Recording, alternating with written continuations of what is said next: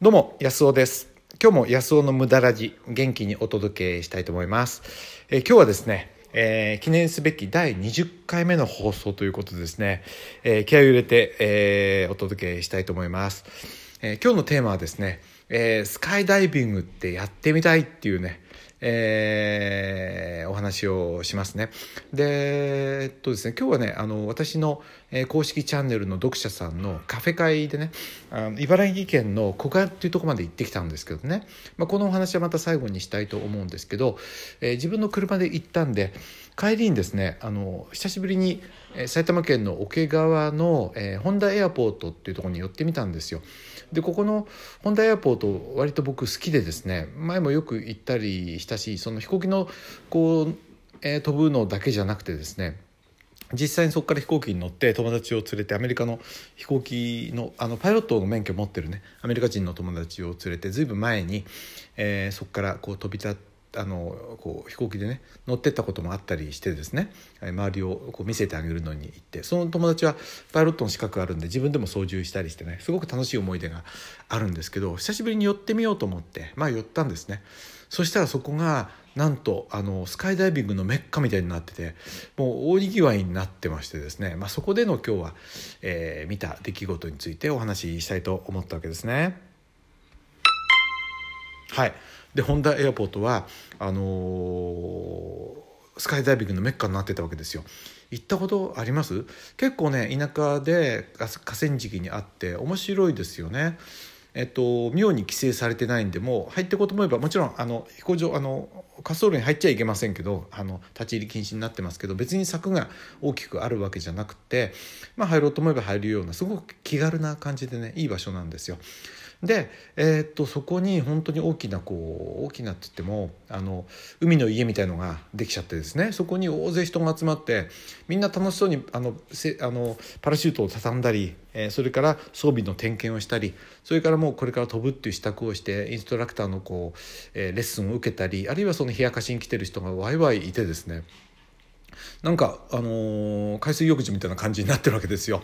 でそこで見てるとあこれ今日飛ぶたくさん飛ぶんだなと思ってで、えー、全部の顛末を見てたわけですよね。そうするとワゴン車に1 2 3人乗ってですね割とちょっと大きめの飛行機あのセスナみたいなちっちゃいんじゃなくてあれのちょっと大型版ですね。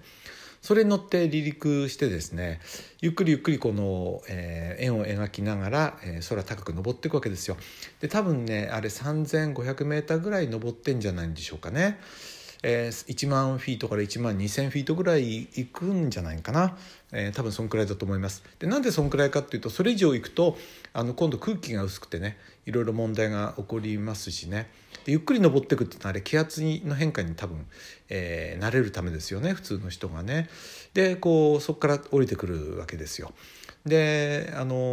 ー、そこから飛び降りてくるんですけど飛び降りた瞬間ってこんなに今日みたいにね晴れてても見えなくてやっぱり小さいんででパラシュートを、えー、紐をこう引くのかな？なんかあの、開こうってした時にシュルシュルって出てきたとこから見えるわけです。こう大きくなりますからね。そしてパラシュートが綺麗なカラフルなやつがふわっと開くと何とも言えない美しさなんですよ。青空に。でそれが、えー、すぐ開く人もいればゆっくり開いてなかなか見えない人もいたりしてね。でこれが舞いながらこうくるくる綺麗にね、えー、円を描いたり自由に気ままにこう飛んでで見事に 50m 四方ぐらいのその着地点にみんな降りてくるわけですよね。で 2300m の高さになってくるとよく見えるんですよ。こうなんて声も聞こえて、えー、なんかあのほら遮るもんがないでしょ？でそこで降りてきてで全く初心者みたいな人がこうインストラクターと一緒にこう2人でねタンデムでこうなんていうか抱っこさあのおんぶしたような感じであのこう降りてくるのなんかもねもう本当にその初心者が嬉しそうな、えー、興奮状態で降りてくるのを見てねいや楽しそうだなと思ってでなんでみんなあんなに生き生きあの楽しそうにしてるのかっていうとこのだあのスポーツが結構命がけだからじゃないかなと思うんですよ。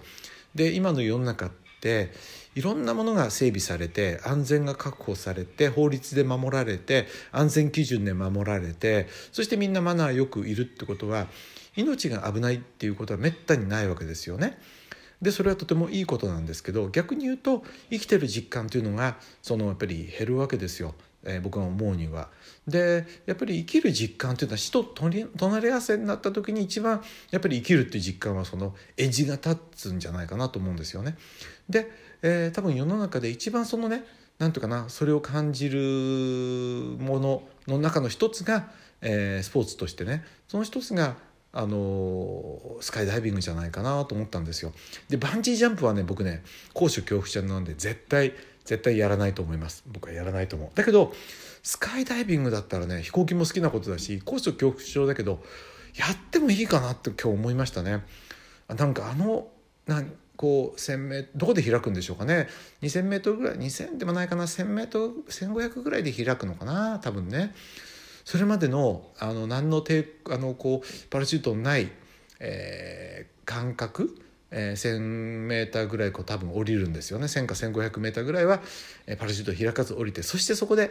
えー、パラシュートをね引いてですねそしてそこからまた舞い始めて降りてく瞬間多分この時間って5分かそんくらいでしょうかね。でもそのためにみんなね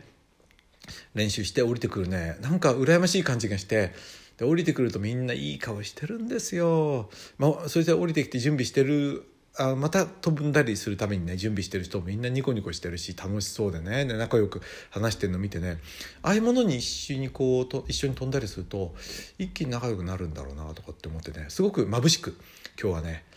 この秋のね初秋の、えー、青空の下ね飛んでる人たちがすごくね羨ましく思いましたね。あなたはスカイダイビング興味ありますか？もしあったらねあそこ行ってみるといいんじゃないでしょうかね僕ねでもねやっぱりその飛んでみたいけど自分のそのちょっと臆病さとねどうかなと思ってでも誰か友達がやるっつったらやっちゃうかもしれないなとかねあなたはどうでしょうかね。ぜひあのコメントからね、え、意見とかあの送ってもらえたらと思います。えー、今日はね、そんなスカイダイビングの話題でした。はい。ということでですね、あの、カフェ会の方はね、今日は、あのー、ね、小川で毎回ねいろいろやってきましたけど全国でね鹿児島大阪名古屋、えー、浜松ね、えー、長野そしてもちろん東京横浜もあったしこれからは、えー、新潟札幌あと高崎東京を残すだけかな？なんですけど毎回違うんですよ話題が。それが面白いですよね来る人によってね本当にあの楽しい、えー、思いをさせてもらいました。えー今回もねやっぱりあの話はですねあのやっぱり考えあの知ってるということとあの僕面白かった知ってるということと分かるっていうことの違いこの辺のね違いについての話題がねもちろん健康の体の大きな仕組みについての話もかなりあったんですけど、えあと腎臓のお話とかねあとは糖の糖化の問題とかね、まあ、そういう話が出てきましたけど一番面白かったのはその知ってるということと分かるとのその差それについての結構哲学的なね考察がなんかちょっとかっこいいですけど面白かったなはい。で、えー、最後にですねあのー、えーメッセージいただいてるんでね、ちょっと読み上げさせていただきたいと思います。無駄らじ聞さ、えー、聞かせていただいてます。私もボランティアのおじさんの、あ、昨日のこれ、一昨日の私のあれに対してもらったんですね。私もボランティアのおじさんのインタビューに感動しました。自分のポリシーを曲げない。決めたことはとことんやる。周りの目だと気にしない。ボランティアをする喜び、感謝される喜びを味わってしまってやめられないんだろうな。日本ならどこでも飛んでいくとのこと、場数を踏んで勘も磨かれていて、本当に素晴らしいなと思いました。えー、ブルドッグさんからですね、ありがとうございます。えー、嬉しいな、こういうね、コメントもらうって。やっぱ嬉しいですよね。えー、あのままたねぜひこういう嬉しいコメントください。えー、ということでですね、えー、今日は、えー、スカイダイビングについてねやっちゃうかなどうかなちょっとちょっとやっぱ怖いな。はい、えー、ぜひあなたならどう思いますか？あなたはスカイダイビングやりますか？一緒にやりますか？えー、というね、話題についてお話ししました。えー、生きる輝きだな、きっとな、あれはな。もちろんいい景色もそうだけどね。はい。えー、どうも、あの、ありがとうございました。今日も聞いてもらってありがとうございました。どうも。